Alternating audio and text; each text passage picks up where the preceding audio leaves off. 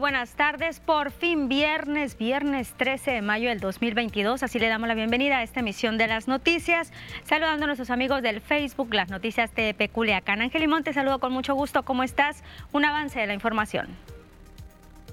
¿Qué tal, Lupita? Muy buenas tardes. Qué gusto saludarte. Por supuesto, saludo a todas las personas que nos ven a través de la señal de TVP y a quienes se suman a través de nuestra eh, página del Facebook, las noticias TVP Culiacán. Un avance de la información en el área de salud es que hoy se pagan las 400 nuevas plazas en el área de salud. El secretario Cuitláhuac González informó que el pago será retroactivo a la primera quincena del mes de enero. Y también más información en el tema de seguridad y es que a la capital sinaloense llegan 233 elementos del ejército pues a integrarse a las nuevas áreas del combate en contra de la delincuencia organizada. Con este avance, Lupita, regresamos contigo. Y vamos a iniciar en este tema de salud, tal como lo adelantaba Ángel Limón. Pues sí, a partir de hoy se estarán pagando estas 400 plazas para personal precario del sector salud, las cuales serán retroactivas a la primera quincena de enero y en un segundo paquete se van a otorgar otras 100 plazas adicionales, pero esto ya será a junio. Así lo dio a conocer el secretario de Salud, Cuitlagua González, al explicar que el día de ayer el gobernador Rubén Rocha encabezó una reunión que se celebró con los representantes del Sindicato de Trabajadores del Sector Salud. Se acordó el pago de estas 400 plazas una vez que se cotejaron cada uno de los expedientes. ¿Cuál es la, idea y cuál es lo que buscamos? Que se les haga un pago también retroactivo y que en el futuro, eh, llegando junio, estemos haciendo una evaluación de, de 100 bases más, hacia enero. Y eso fue algo que ya, ya se platicó y con sus líderes lo, lo constatamos, llegamos a ese acuerdo y eh, vamos, vamos de la mejor manera y sobre todo cumpliendo el compromiso del señor gobernador de darle certeza, que vean que hay una gran disposición del gobierno de colaborar con la planta trabajadora y en otro tema, el alcalde de Culiacán, Jesús Estrada Ferreiro, sostuvo un encuentro en el Salón de Cabildo con viudas de policías municipales. Les informó que será a partir de esta quincena cuando el municipio efectúe el pago correspondiente a la homologación retroactivo a los meses de marzo y abril y la primera quincena de mayo con recursos propios del ayuntamiento. Solo quedarán pendientes los meses de julio del 2021 a febrero del 2022, una vez que deposite el gobierno del estado este recurso de 20 millones de pesos. Jesús Estrada dijo que con esto, pues este anuncio por parte del ayuntamiento, pues cumple en tiempo y forma con la reforma realizada en el Congreso del Estado de Sinaloa a la Ley de Seguridad Pública, lo que se atiende a la aplicación de estas en todos los conceptos que establece. Y llegaron a Culiacán 233 elementos del ejército mexicano para integrarse a las labores de seguridad, colaborar con las autoridades con el fin de inhibir y reducir los homicidios dolosos vinculados con la delincuencia organizada y delitos de alto impacto. El grupo que han llamado Fuerza de, Tarea Regional reafirma la indeclinable decisión de la autoridad para coadyuvar con el gobierno federal a actuar en contra de la delincuencia organizada. Estas acciones están enmarcadas en el Plan Nacional de Paz y seguridad. Continuamos con más información y es que elementos de la Sedena y Policía Estatal Preventiva lograron la localización y destrucción de un plantío de marihuana en el municipio de Mocorito. El personal que pertenece a la base de Agua Caliente circulaba por un camino de terracería a bordo de vehículos oficiales rumbo al poblado de, de Calomato cuando detectaron por el olor característico pues que junto a unas tierras de cultivo había un plantío de lo que parecía el enervante, por lo que se acercaron pues a verificar el hecho. Al descender de las unidades notaron que efectivamente se trataba de un plantío de la droga conocida como marihuana, motivo por el cual pues procedieron a su destrucción vía inis, de, por incineración. Cabe señalar también pues que este, esta parte se implementó un operativo de reconocimiento con la finalidad de detectar a personas cercanas del lugar o incendios. Sin embargo, pues no hubo detección de nadie en estos alrededores. Y hoy en la conferencia en la mañanera, el secretario de la Defensa Nacional, Luis Crescencio Sandoval, habló de un video en el que sujetos armados persiguen a militares en Michoacán. Dijo que a través de dos bloqueos que localizaron con gente desarmada, buscaban impedir el avance de las fuerzas federales y que éstas no llegaran a narcolaboratorios y plantíos de marihuana. En una primera operación de reconocimiento integrada por 35 elementos, el sábado pasado se detectó un laboratorio para la fabricación de drogas sintéticas con trabajos de inteligencia eh, ahí en, el área de Michoacán eh, se destinó una fuerza del 65 Batallón de Infantería con cinco vehículos y 35 elementos eh, para que el sábado 7 de mayo hicieran un reconocimiento. Aquí vemos esta parte sur de la del estado, o, en esta parte que, se identifica como la Nolasca, Francisco Villa, Capuán del Río. Aquí realizaron operaciones estos elementos del 65 Batallón de Infantería. Hay declaraciones por parte del presidente de México, Andrés Manuel López Obrador, y es que señala que no fue un desliz el que este jueves haya declarado que su gobierno también cuida la vida de criminales por ser también seres humanos. Esto pues lo señala López Obrador. En conferencia matutina de esta del día de hoy en las instalaciones del campo militar 7A, dijo que le llamó la atención el que intelectuales y escritores progresistas lo hayan cuestionado por estas declaraciones. López Obrador dijo que hay millones de personas que simpatizan con actitudes autoritarias. ¿Cómo vamos a querer que alguien pierda la vida? ¿Cómo vamos a estar en el fondo a favor de la ley del talión? Del que a hierro mata, ayer muere. Y el diente por diente y el ojo por ojo.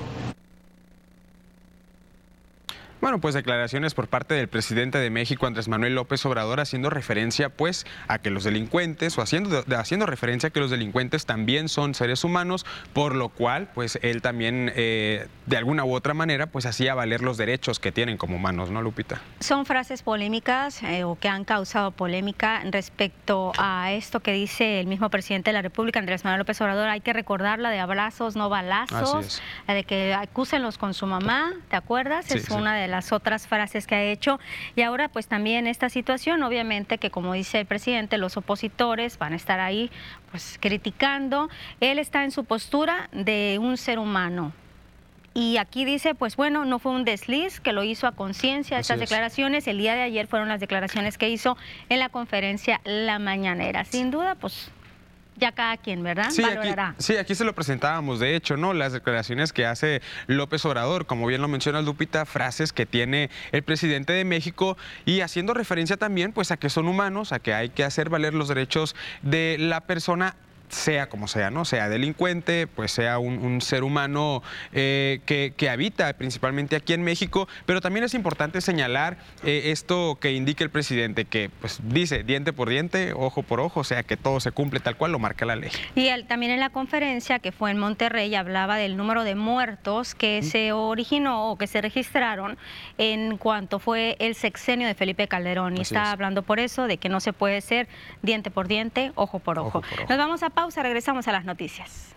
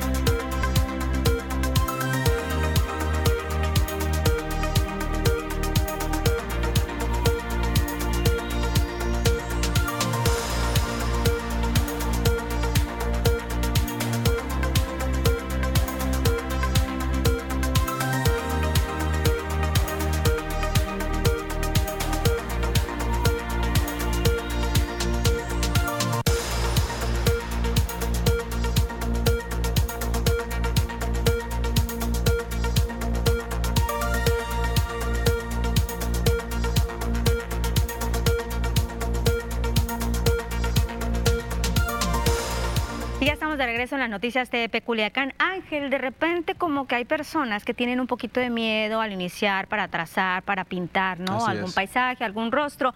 Pero mira, hay un taller que tú lo visitaste, el taller de artes plásticas de la UAS, que tiene precisamente ese objetivo, de que la gente pierda ese miedo. Vamos a ver lo que preparaste. Por supuesto. El taller de artes plásticas en la Casa de la Cultura de la Universidad Autónoma de Sinaloa, impartido por el escultor y pintor español Gabriel Miranda, tiene como objetivo que las personas pierdan el miedo a trazar sobre un lienzo para fortalecer el conocimiento adquirido en el curso. En el marco del aniversario 149 de la UAS, Gabriel Miranda dijo sentirse orgulloso por ser parte de la celebración, compartiendo sus conocimientos artísticos a chicos, jóvenes y adultos. Aprendiendo mis alumnos son los que me enseñan. Entonces eso es lo que busco, que, cambien el chip y que se lo crean. Porque un artista consagrado que aún no se lo crea es un poco triste.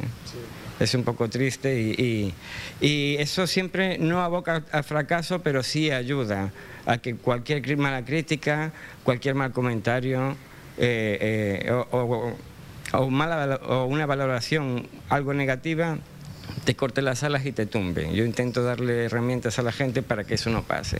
Por su parte, Cristina Loaiza, quien es estudiante de la UAS, comentó que el arte es una forma para despejar su mente y es una actividad que practica desde hace muchos años, pues trazar, colorear y crear se ha convertido en un hobby.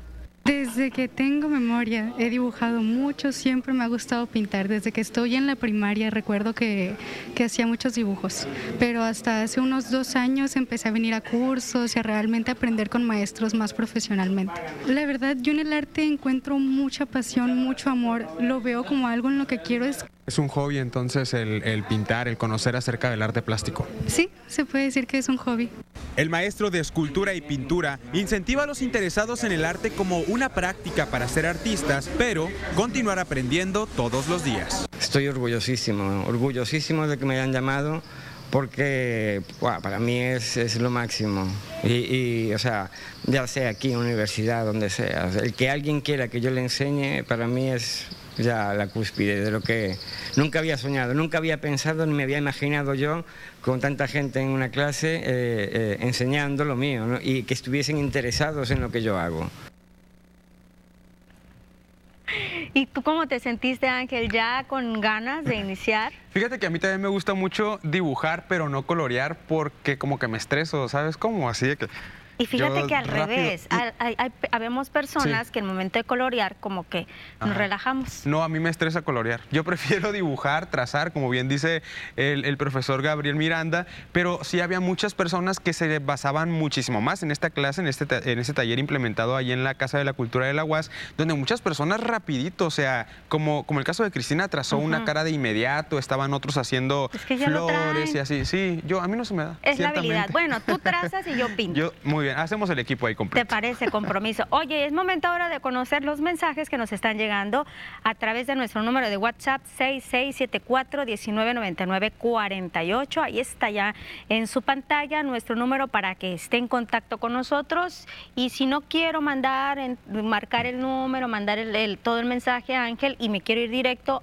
¿Cómo le hago? Lo pueden hacer muy fácil, ahí en su pantalla aparece el cintillo, a un costado el código QR. Abre su cámara del celular y facilito, como si le fuera a tomar una fotografía, le va a aparecer el escáner, una ventanita en la parte superior de su celular y le da clic, ingresa directamente al WhatsApp, redacta su petición, envía eh, la fotografía y el video de preferencia y por supuesto la ubicación exacta, Lupita. Mensajes de WhatsApp. Dice, buenas tardes para pedir a las autoridades de tránsito su intervención inmediata por el Boulevard Conquistadores, calle La Tuna, en el sector de la Conquista, ya que las personas que hacen fila para dejar a sus hijos en este instituto, en el Altum, no les importa lo que tenemos que cruzar dicho boulevard, se hacen filas de 600 metros, surge un agente para que ponga orden y no bloquear dicho cruce, gracias. Ahí nos hubiera encantado que nos hubieran mandado pues algunas fotografías. Por supuesto, como en el siguiente comentario, dice, hola, buenas tardes, por la calle Dione 4121, Colonia Villa Satélite, hay un árbol muy crecido donde pasan los cables eléctricos. En estas fechas, con los vientos, van a tumbar los cables. Ya se ha denunciado al 071 y no se ha atendido. Gracias, dice. Está ahí el comentario, está ahí la fotografía eh, de este comentario haciendo la petición. Lupita, pues el árbol está bastante frondoso. Ahí el llamado también para las autoridades correspondientes que le puedan dar su debido mantenimiento y que por supuesto no obstruya en los cables que pues eh, puede ocasionar algún accidente también.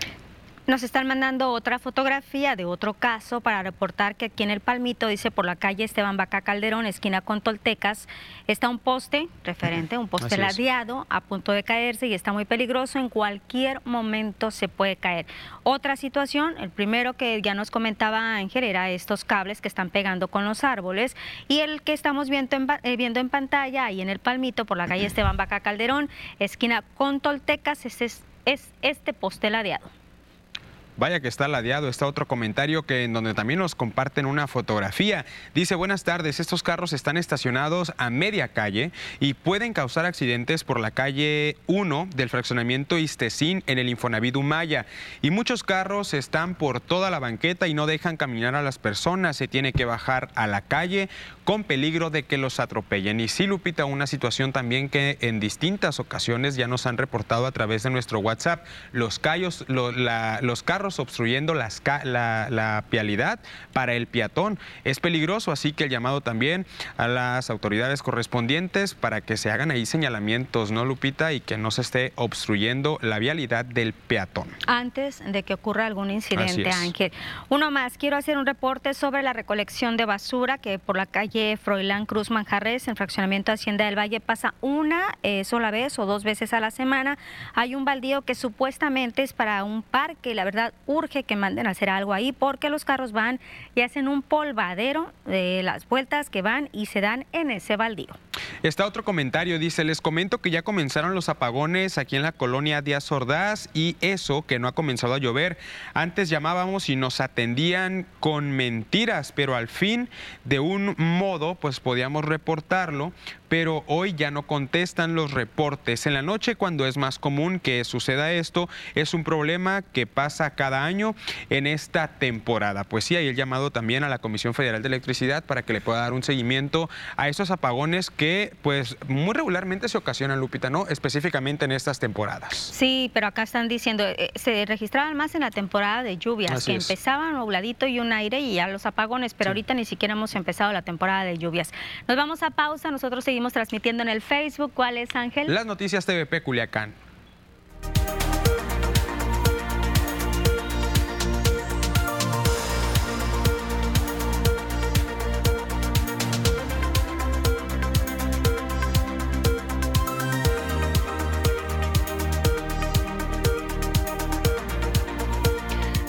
Gisela Arce, ¿qué crees? Que nos dice nuestra amiguita, más mía que tuya, Ángel. Dice, Lupita, ¿qué crees? Por fin viernes.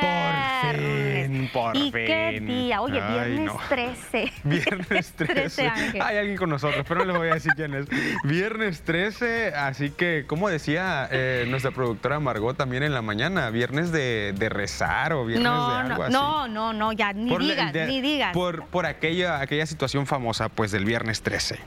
No, no decía, no, no decía viernes de cafecito, lo voy a decir, viernes de brujería que decía y de la luna y no sé qué tanto. Obvio, era una broma, ¿no? Pero nosotros rapidito, yo como la mamá del grupo les dije, niña, te me calmas. Tacha, saque su crucifijo. Pues sí, no hay que ser supersticiosos, es viernes 13 y nos tiene que ir muy bien a todos. Mentalidad positiva. Así es, viernes de mucho ánimo y recuerde que si va a salir, pues a cuidarse y por supuesto un viernes ya para relajarnos un poquito de esta semana ardua. Muchas cosas, Lupita, pasaron esta semana, ¿no? Principalmente pues el tema en la Secretaría de Salud, se va Cuen, lleva, llega un nuevo, secretario, un nuevo secretario, Cuitláhuac, pues a ver cómo le va, le deseamos mucha, mucha suerte. Le dice, debe de ir bien. Sí, sí, sí. Está, mira, está Gisela se dice, ups, 13 eh, no me había dado cuenta que medio, jajaja, Saludos, amiga. Ya ves, que es más amiga mía. Regresamos a las noticias.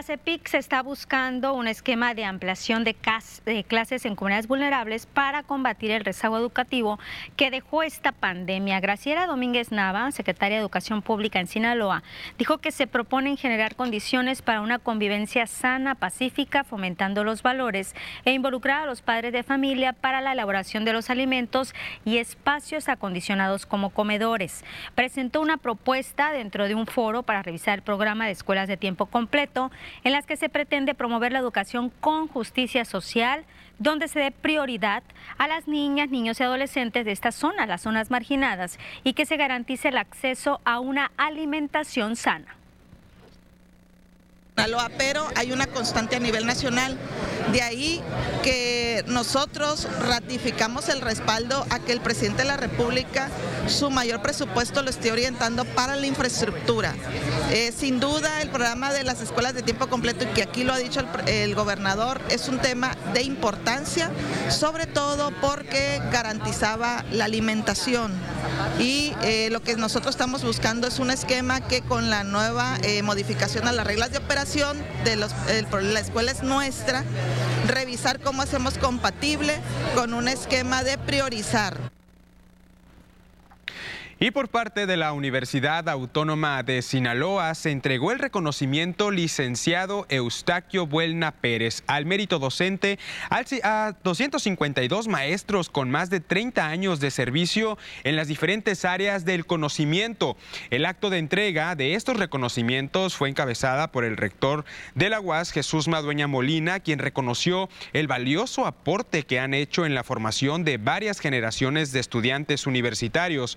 Así así como en la generación de conocimiento a través de las diferentes áreas de investigación en las que se desempeñan estos valiosos activos que tiene la universidad en las aulas. Y los jóvenes que resultaron lesionados al ser atropellados al interior de la Facultad de Informática de la UAS están evolucionando satisfactoriamente, así lo dio a conocer el mismo rector, el doctor Jesús Madueña. Dijo que solo uno de ellos presentó una lesión de mayor gravedad, pero recientemente fue dado de alta. De los cuatro, tres ese mismo día fueron dados de alta, fueron revisados, se, checó allí en el hospital civil. Eh, uno de ellos sí fue internado en el Hospital Ángeles. él es hijo de un universitario, como lo es Iván Salcedo, es un entrenador muy exitoso aquí del área de deportes nuestra. Eh, él fue dado de alta el lunes, eh, resultó con una fractura de pelvis y otras lesiones por ahí, pero que no ameritaban operación. esa fue la valoración de los médicos y el lunes fue dado de alta y sigue con los cuidados médicos en su casa. También comentó que tras este hecho, la forma de cómo actuó la autoridad municipal que atendió el accidente, la UAS interpuso una denuncia ante la Fiscalía para que la persona involucrada en el hecho se haga responsable de los gastos que generaron las atenciones médicas. Fue muy lamentable la actuación de la policía municipal que estuvo en el, en el acto y no hubo ninguna eh, detención, no hubo nada sobre la persona.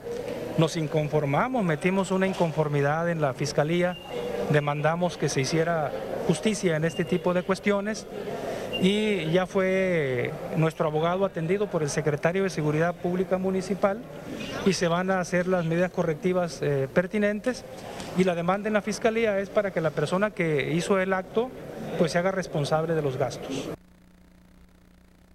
Hay más declaraciones por parte del rector de la UAS, Jesús Madueña Molina, pues lamentó la separación del cargo como secretario de salud de Héctor Melesio Cuenojeda. Dijo que se desaprovecha su conocimiento y el alto compromiso que siempre tiene en el trabajo que desempeña. Sin embargo, reconoció que es facultad del gobernador de Sinaloa, Rubén Rochamoya, el realizar los cambios que considere pertinentes en su gabinete.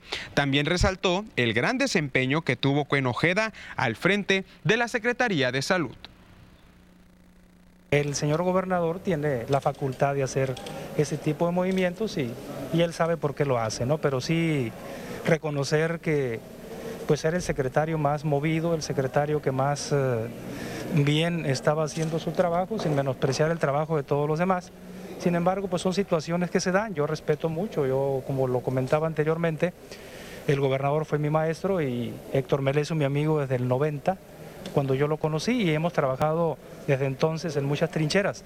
Y pues son situaciones que se presentan y yo creo que ojalá y, las cosas se sigan haciendo bien en la Secretaría de Salud. Entra un egresado de la Facultad de Medicina, como lo es el doctor Cuitlagua, fue mi alumno, lo conozco y sé de su capacidad y ojalá que las cosas sigan caminando.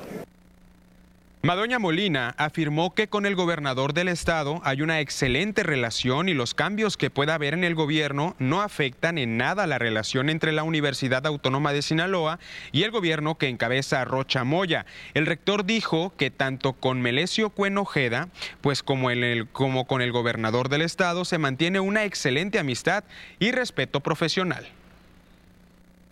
Totalmente igual, ¿no? La relación con la con el gobierno del estado, con los municipios sigue siendo eh, muy cercana, eso no tiene por qué cambiar. Vamos a seguir colaborando en los proyectos donde ellos nos soliciten, igual como lo hemos venido haciendo siempre. Como le decía, hay una buena relación con el señor gobernador, con los presidentes municipales y la idea es seguir trabajando por Sinaloa y apostarle que nos vaya bien aquí en el estado. Le damos un giro a la información, viajaremos en el tema internacional, lo invito para que se quede con nosotros y se mantenga bien informado en la siguiente cápsula. El ejército ucraniano aseguró este viernes que ha logrado detener y provocar la retirada de las tropas rusas que trataban de cruzar el río de Donetsk. En redes sociales, el Ministerio de Defensa ucraniano y otras fuentes relacionadas con los voluntarios que luchan contra las tropas invasivas, el ejército de Rusia se ha visto atrapado tras cruzar el citado río y tuvo que dispersarse debido a los ataques de la artillería local. Según estas fuentes, las tropas rusas que trataban de cruzar el río de Donetsk al oeste del Donbass han sufrido grandes pérdidas y de hecho en su retirada tuvieron que abandonar parte de su equipo y soldados se vieron obligados a cruzar a nado para ponerse a salvo. Este viernes, la agencia de noticias estatal Emirati Guam informó el fallecimiento del emir de Abu Dhabi y presidente de los Emiratos Árabes Unidos, Khalifa bin Zayed, a los 73 años de edad. Hasta el momento no se han dado a conocer las circunstancias de su muerte. El Ministerio de Asuntos Presidenciales presentó sus condolencias al pueblo de Emiratos Árabes Unidos y de las naciones árabes musulmanas, dijo el departamento en un comunicado difundido por Guam. En España, actualmente la interrupción voluntaria del embarazo o aborto inducido está regulado y despenalizado durante las primeras 14 semanas del embarazo. Sin embargo, actualmente se plantea una nueva ley de aborto que pasará al Consejo de Ministros y permitirá ampliar y atender la salud sexual y reproductiva, así como la interrupción voluntaria del embarazo.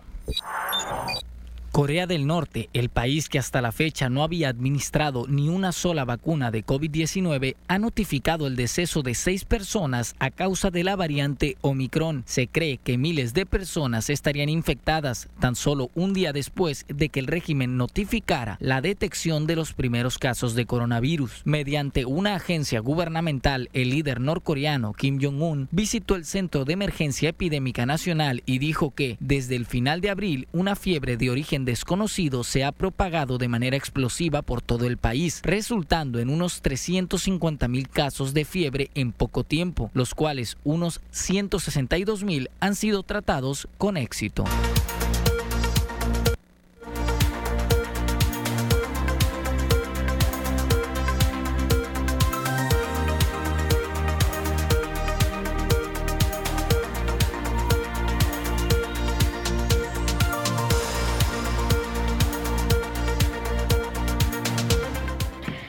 Comentarios en el Facebook por acá. Yo miré un saludito, Ángel. Guadalupe Chay dice bonito fin de semana, Lupita y Ángel. Gracias, Guadalupe. Gracias por estar con nosotros. Por supuesto, invitar a todas las personas para que compartan la publicación y se mantengan bien informados, por supuesto, poder llegar a más personas. Así es, y gracias siempre por estar con nosotros en todo momento, ¿verdad, Ángel? Así que es. Se ríen de repente de...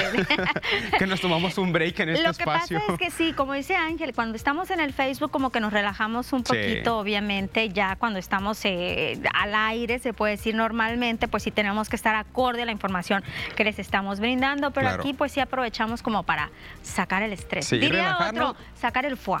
sacar el foie, relajarnos y por supuesto platicar con ustedes y leer los, los, los comentarios que hacen llegar en nuestro Facebook. Para que ustedes estén más cerca de nosotros. Vámonos a las noticias.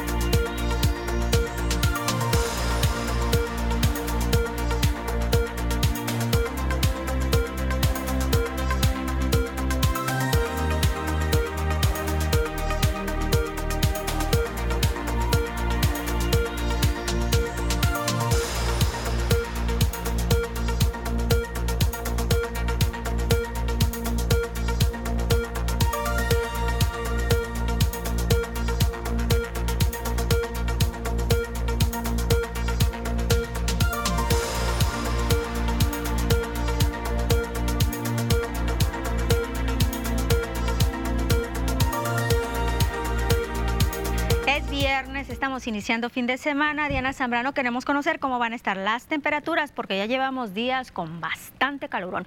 En, Mocorito creo que llegaron hasta 43 grados. Sí, ¿no? Y en el norte de Sinaloa, casi siempre, si te das cuenta, Lupita, las temperaturas casi siempre, si hace mucho frío, en el norte hace mucho frío. Si hace pues mucho, mucho calor, en el norte también hace más calor todavía. Y bueno, comentábamos hace unos días también lo del evento de la niña todavía continúa aquí, en, aquí en Sinaloa. Y bueno, pues ya se dijo que este evento pues estará causando pues la ausencia de lluvias, para este año, ¿no, Lupita? Pero hay que recalcar algo importante. La niña no significa, si, si llega a un lugar, no significa que va a causar siempre ausencia de lluvias, sino que depende de la temporada en el que llega a la región. Okay. O sea, no porque la, realmente la niña em, son, son es aire frío. Y el niño también es otro fenómeno que es aire caliente. Entonces, si la niña llega en tal temporada a una región del, del país, que, del país perdón, pues ya va a depender de la humedad y de, diferentes factores que provoque pues, la ausencia de lluvias. Pues, porque yo al principio me confundía y decía, porque a veces la niña eh, dicen que va a causar la ausencia de lluvias y porque a veces dicen que va a provocar lluvias. Y no es que cause o, tenga ausencia, sino que depende de las pues de varios factores a donde llegue es lo que va a causar. Ahí está la aclaración. Vamos contigo, Diana. claro que sí. Comenzamos primeramente con el mapa nacional para conocer las temperaturas actuales en algunos puntos importantes del país y comenzamos como siempre en la frontera en Tijuana. El día de hoy tenemos condición de cielo que se mantiene totalmente despejada con 27 grados. Y en La Paz tenemos más calor con 30 grados, Guadalajara se mantiene nublado con 31, Acapulco con 32 y en Ciudad de México también tenemos una tarde calurosa y nublada con 25 grados. Pasamos a conocer las temperaturas actuales aquí en nuestro estado, en Sinaloa y comenzamos en el sector de Culiacán. El día de hoy tenemos una tarde despejada y soleada con 34 grados. La humedad incrementa hasta llegar al 38% y en la noche la temperatura ya disminuye hasta llegar a los 19 grados. Esto en el sector de Culiacán. Para Guamúchil, el día de hoy, en esta tarde, también tenemos una condición de cielo que se mantiene totalmente despejada con 34 grados, la humedad ya que incrementa hasta llegar al 33% y en la noche la temperatura llega hasta los 16 grados en el sector de Guamúchil más al norte del estado, en el sector de Guasave. Actualmente se mantiene totalmente despejado y aquí tenemos más calor con 36 grados centígrados. La humedad al 28%, precipitaciones que se mantienen al 0% para ese sector y en la noche la temperatura disminuye hasta llegar a los 13 grados, esto para el sector de Guasave. Regresamos otra vez a Culiacán para conocer qué tenemos para este fin de semana. Aquí tenemos un fin de semana soleado con máximas que varían entre los 33 y los 34 grados y a las mínimas que se prevén de 19 y 20 grados en el sector de Culiacán. Para Guamúchil también tenemos un fin de semana que se mantiene parcialmente nublado para el día de mañana. Ya domingo se comienza a despejar, tenemos un domingo soleado, pero otra vez el lunes continúan las nubes levemente. Las máximas que van a variar entre los 33 y los 34 grados es en el sector de Guamuchil.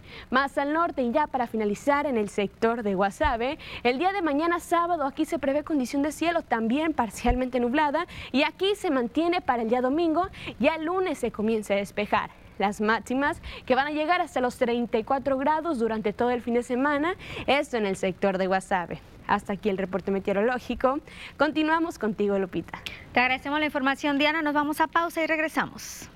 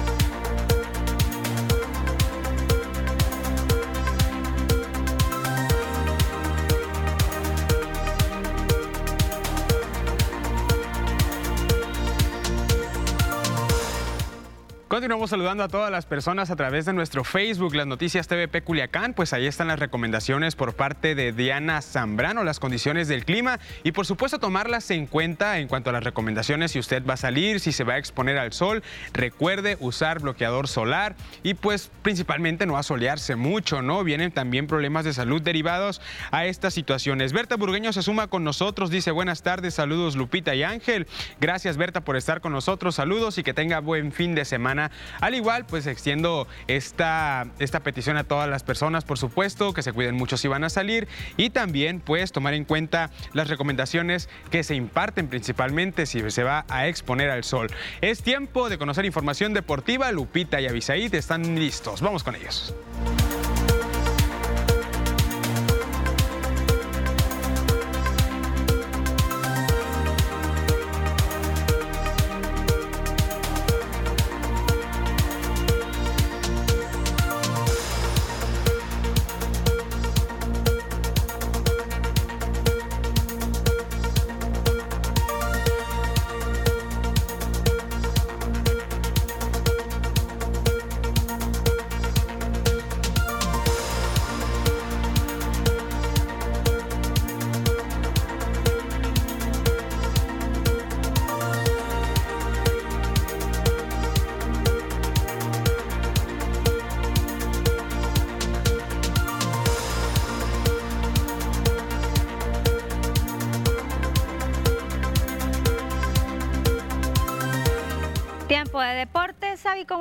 ¿Qué tal, Lupita? Muy bien, fin de semana, pero cargadita de información deportiva y de transmisiones que tenemos a través de TVP. Mucho que, que ver y disfrutar de deportes este fin de semana. Pues atácale entonces. Vámonos con la información deportiva, Lupita, muchas gracias. Arrancamos con temas de la Serie del Caribe esta mañana en conferencia de prensa, la cual eh, da el presidente de la Confederación del Caribe, Juan Francisco Puello Herrera, confirman que Caracas, Venezuela será sede del 10, del 3 al 10 de febrero Gran Caracas, Venezuela. La novedad es que van a incorporar a dos países más, el caso de Cuba y Venezuela. Se unen a Panamá, Colombia, República Dominicana, Puerto Rico, Venezuela y por supuesto México. Habla al respecto el presidente de la Confederación del Caribe, Juan Francisco Puello Herrera. Les comparto que en una reunión extraordinaria que se celebró, por cierto, ayer jueves, la Asamblea, o sea, el Pleno de la Confederación del Caribe, conoció del comité organizador una histórica noticia sobre detalles específicos de la próxima sede del Caribe Gran Caracas, Gran Caracas 2023. El día de hoy, con la aprobación de la Asamblea de la CBPC, aceptación de aquellas ligas que han sido invitadas, les informo oficialmente ya que las representaciones que van a estar participando en la Serie del Caribe Gran Caracas 2023 son las ligas de Puerto Rico, República Dominicana, México, Venezuela, Colombia, Panamá y por acuerdo de la Asamblea también Cuba y Curazao. Pues ahí está eh, Juan Francisco Puello Herrera hablando precisamente del tema de la Serie del Caribe. Hay que recordar que este año se jugó a finales de enero y principios de febrero. Las novedades son dos, que regresa del 3 al 10 de febrero y eh, además estos dos países que se incorporan a la Serie del Caribe del 2023 en Gran Caracas 24. 2024 será en Miami, regresa después de muchos años a Miami y el 2025 regresa a nuestro país en Mexicali. Así va el orden de la Serie del Caribe. Vamos al Box TVP. Hoy tenemos función de Box TVP a través eh, del 10.1 generada desde el Polideportivo Juanes Semillán. Combates eh, que va a poder disfrutar a través de nuestra pantalla. Israel Bernal contra Francisco Gutiérrez, Gabriel García contra Cristian Cortés, Aarón Guerrero enfrentará a Alonso Llanes, mientras que José Delgado contra Alberto el Terrible Borges y Alexis Molina contra Victoriano Núñez a partir de las 9. Sintonice TVP para disfrutar del box. Vámonos a la liguilla del fútbol mexicano. Cruz Azul el día de ayer no pudo ante Tigres de la U de Nuevo León. Terminaron cayendo ante los felinos con gol de Jesús Dueñas, 1 por 0. Cruz Azul va al volcán el próximo domingo buscando ganar con dos goles si es que quiere acceder a semifinales. Las Chivas cayeron ante el campeón Atlas, dos goles contra uno. El Atlas anotó por conducto de Ángel Márquez al 27 y 44. Cristian Calderón descontó el 54. La vuelta el próximo domingo. ¿Qué necesita Chivas para llegar a semifinales? Ganar con dos goles, de lo contrario, está eliminado. La actividad se reanuda mañana en la cancha del Estadio Azteca con el duelo entre América y Puebla. La ida hay que recordar que le empataron a un gol. La vuelta será mañana. América con el empate cualquier triunfo accede a la siguiente ronda. Puebla necesita ganar el partido. En Pachuca, en la Bella Irosa, los Tuzos van a recibir al San Luis. ¿Qué requieren estos equipos? San Luis ganar para acceder a la siguiente ronda. Pachuca tiene con el empate o por supuesto con la victoria. Vámonos con más del deporte, pero el deporte local, que tiene que ver con el deporte nacional, porque le comento que la disciplina de luchas asociadas el año pasado logró cuatro medallas en el evento nacional. Para la edición 2022 de estos Juegos Nacionales con ADE, el reto es superar esa cifra. Así lo señala Jesús Rodríguez, quien es el entrenador y presidente de la Asociación Estatal de Luchas Asociadas. Habla al respecto previo a disputar el evento nacional. Entonces, esta concentración tiene el objetivo de pulir detalles técnicos y tácticos de los deportistas, los cuales eh, ya están en cierto avance. Este campamento es para, digamos, detectar ciertos detalles que todavía existan. Eventos de fin de semana a través de TVP, hoy a las 9 de la noche, la función de box. El domingo tenemos Japac, Liga de Béisbol Japac por la mañana. Por la tarde tenemos Béisbol Japac y posteriormente tendremos el partido entre el Manchester City y el Wolverhampton. Así que hay tres eventos eh, de deportes este fin de semana para que los disfrute a través de la señal de TVP el 10.1, los deportes Lupita. Que los disfruten familia. y ya estaban preguntando en el Facebook, ¿no? Que si cuando el box, que si cuando... Hoy tenemos box. Deportes en específico, ahí está ya. La programación ya la has a conocer. Hay la invitación para que nos siga a través de la señal de TVP. Te agradecemos, Avi. Hasta luego. Nos vamos a pausa.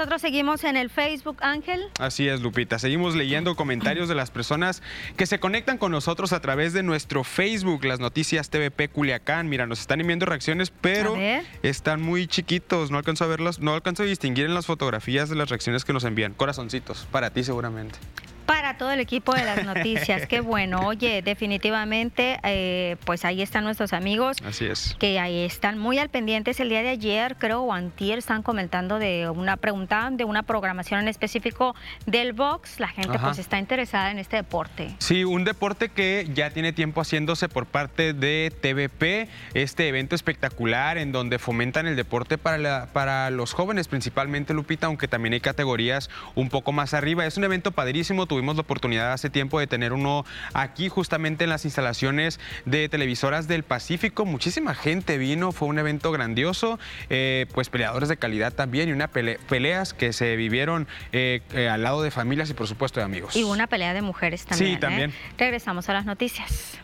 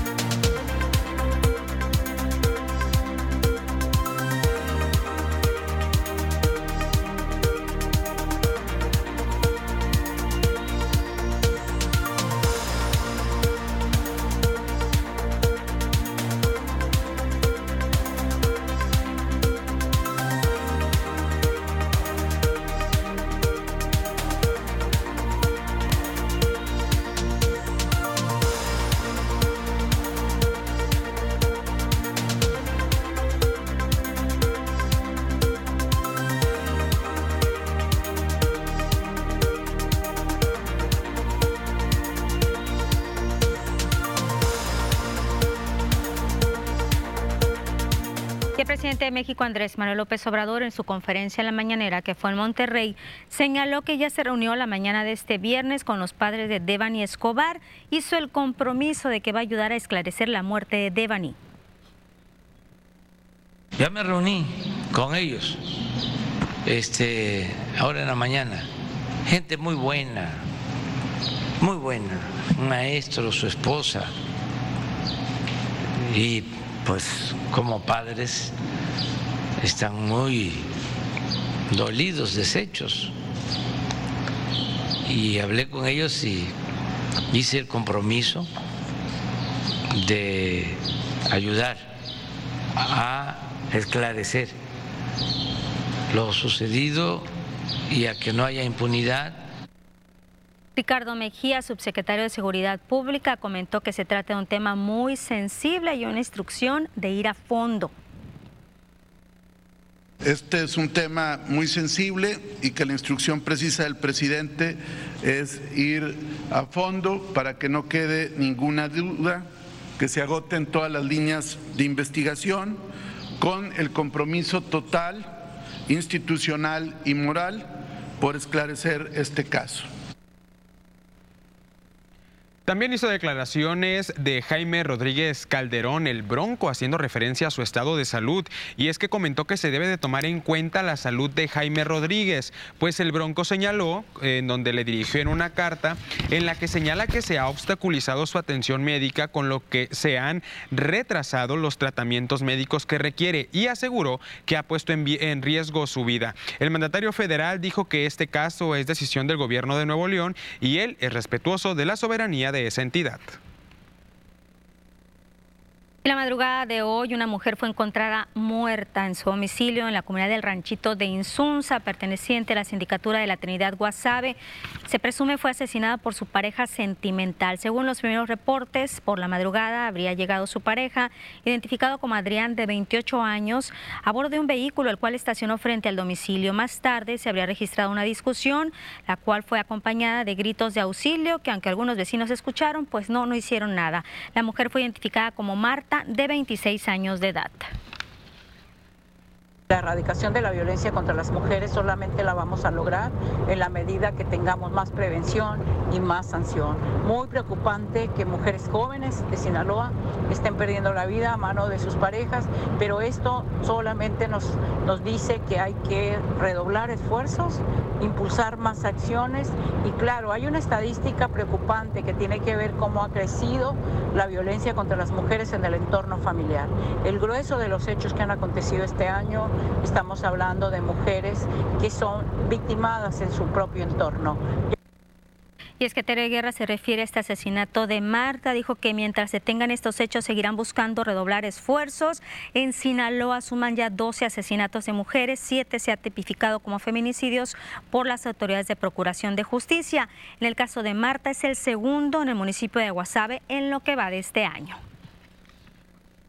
hay más información por parte de la Fiscalía General del Estado de Sinaloa y es que mediante órdenes de aprehensión, dos hermanas fueron detenidas por elementos de la Unidad Especializada Antisecuestros. Las consanguíneas fueron encontradas culpables en la privación ilegal de la libertad de su sobrina, hija de su hermana menor. Por esto, pues inventaron una historia respecto en la forma en que se llevó a cabo este secuestro en el año 2013. Y vamos a cambiar de tema porque en su primera participación Culiacán se posicionó en el tercer lugar nacional en el City Nature Challenge 2022 en el reto naturalista urbano con 11.388 observaciones, 1.287 especies, 341 identificaciones y 241 observaciones. Silvia Mellado Reyes, técnico de manejo y difusión de fauna silvestre del Jardín Botánico Culiacán, señaló que este evento mundial resaltó por el espíritu colaborativo con una sana competencia entre las ciudades de México. Dijo que el Jardín Botánico fue una de las rutas más registrar, eh, en registrar más observaciones de plantas y animales en esta plataforma donde acudieron los participantes a tomar fotografías. Este año es el primer reto naturalista urbano en Culiacán, un evento donde aficionados a la vida silvestre, senderistas, biólogos y entusiastas de la naturaleza nos sumamos para contribuir al conocimiento de la flora y fauna silvestre del municipio. Culiacán obtuvo el tercer lugar nacional en el City Natural Channel 2022. Información importante para el sector agrícola, Lupita, amigos, porque por parte del Tribunal Superior Agrario se dio a conocer que el próximo 31 de mayo desaparecerá el Tribunal Unitario número 26 aquí en Culiacán, un órgano municipal que atiende los conflictos de los campesinos. Así lo confirmó el coordinador del, del Congreso Agrario en Sinaloa, Agustín Espinosa. Dijo que los conflictos agrarios de seis municipios eran atendidos en la capital sinaloense. Sin embargo, se hizo la asignación de los mismos a los tribunales unitarios de Mazatlán y Guasave para que se les diera el seguimiento correspondiente. En este tribunal unitario eh, se atendían los asuntos, eh, los conflictos agrarios de los de seis municipios, eh, que es Salvador Alvarado, Angostura, Mocorito, Badiraguato, Nabolato y Culiacán. con este acuerdo que acaba de emitir el Tribunal Superior, desaparece el tribunal aquí en Culiacán, y se tendrían que enviar los asuntos de estos municipios, los eh, Culiacán a Mazatlán y eh, el resto de los otros cinco municipios a Guasave. Aunado a esto, Agustín Espinosa comentó que probablemente el gobernador de Sinaloa, Rubén Rocha Moya, no esté enterado de lo que está por suceder en Culiacán, por lo cual pues hace un llamado para que se le brinde una solución e intervenga en la decisión que se tomó en el Tribunal Superior Agrario. Creemos que esto debió haberse consultado con los actores del sector. En ningún momento a las organizaciones campesinas, a los, se consultó.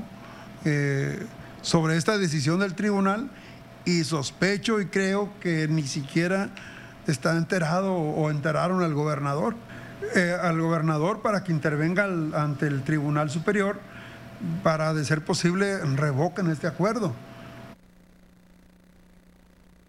Y el CAP está a favor del bombardeo de nubes aquí en Sinaloa para estimular las lluvias, beneficiar al sector agrícola para los próximos cultivos. Así lo señala el coordinador del Congreso Agrícola en la entidad, Agustín Espinosa. El gobernador ha estado siendo muy puntual en el tema de hacer el, bombardeo de nubes, el programa de estimulación de lluvia que nosotros lo vemos con muy buenos ojos. Lo que sí creemos que se debe de de enfocar el programa en las áreas que realmente convienen.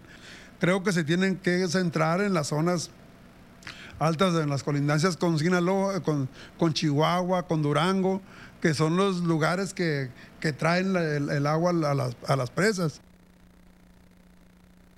Y con esta información, Ángel, nos vamos a ir a una pausa, pero ya viene la mesa de análisis, se va a poner buena, ¿eh? Sí, hay temas interesantes, así que no se lo puede perder. Lupita ya está preparada y, por supuesto, el grupo de comentaristas. Puras mujeres en la mesa de análisis. Los temas te los adelanto. pues obviamente la salida de Héctor Melesio Cuenojeda de la Secretaría de Salud y la defensa del alcalde de Culiacán en el Congreso de Sinaloa ante este juicio político, pues que se sigue en su contra. Esos son los temas que vamos a tener en la mesa de análisis después de este corte. Thank you